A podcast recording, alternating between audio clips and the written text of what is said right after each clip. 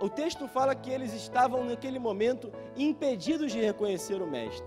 Mas na verdade a gente vai entender que eles passaram anos caminhando com Jesus sem reconhecer quem Jesus era.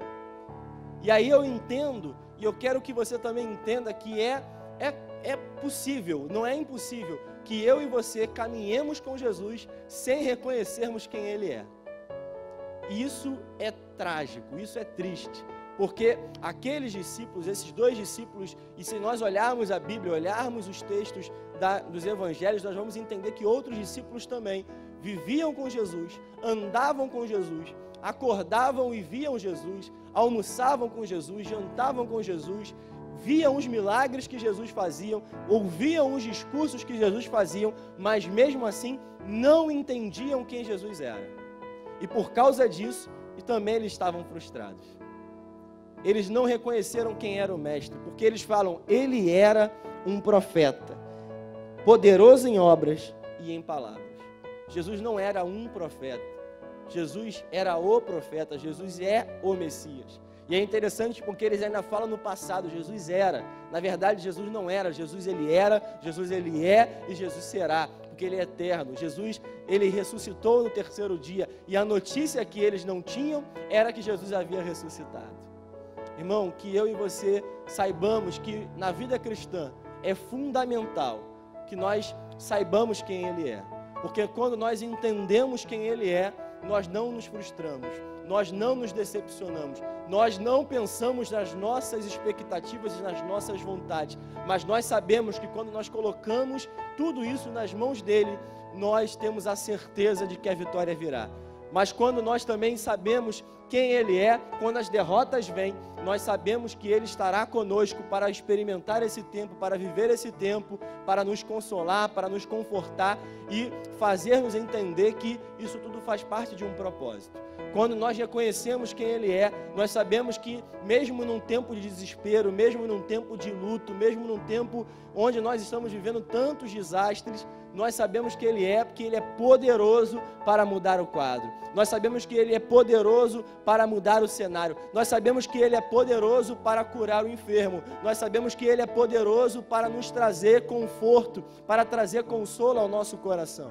Quando nós sabemos quem Ele é, nós sabemos o seu poder, nós sabemos que Ele tem total autoridade, nós sabemos que o controle do reino celestial e do reino terrestre está nas mãos dele. Como eu falei recentemente, nós sabemos que a chave que abre qualquer porta, que fecha qualquer porta, está com Ele, está sobre a mão dele, está sob a autoridade dele, e nós entendemos que Ele tem poder para mudar qualquer quadro.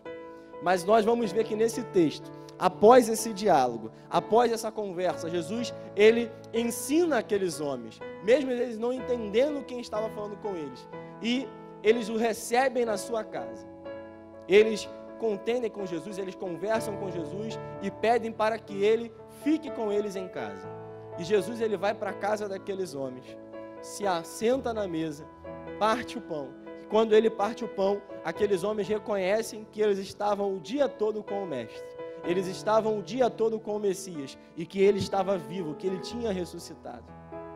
Nesse tempo onde nós estamos vivendo dentro de casa, onde nós estamos vivendo tanto tempo dentro de casa como nunca vivemos antes, como nunca experimentamos antes, porque a nossa vida é tão corrida, nós temos temos dificuldade hoje para ter tempo para tantas coisas pela demanda dos nossos dias. Mas que você e eu recebamos Jesus em casa, que nós entendamos que num lugar, num tempo de portas fechadas, Ele ainda pode estar conosco, Ele pode estar com você, que Ele possa sentar à sua mesa e que nós reconheçamos quem Ele é, que nós sabamos quem Ele é, porque Ele está sempre apto a partir, dividir, compartilhar o pão, e o pão é a palavra dele. O pão é o alimento diário para as nossas vidas, é o pão de cada dia, que é a leitura da palavra, é nós entendermos que Ele é a palavra, nós entendemos que tudo foi escrito por causa dele. E quando nós entendemos que Ele parte o pão e nós reconhecemos quem Ele é, o nosso coração começa a entender que é por isso que estava queimando o dia inteiro. Por que estava queimando? Porque Ele estava explicando as Escrituras e porque Ele estava presente. Não é necessário mais nada para que o meu coração e o seu coração came a não ser a palavra e a presença dele.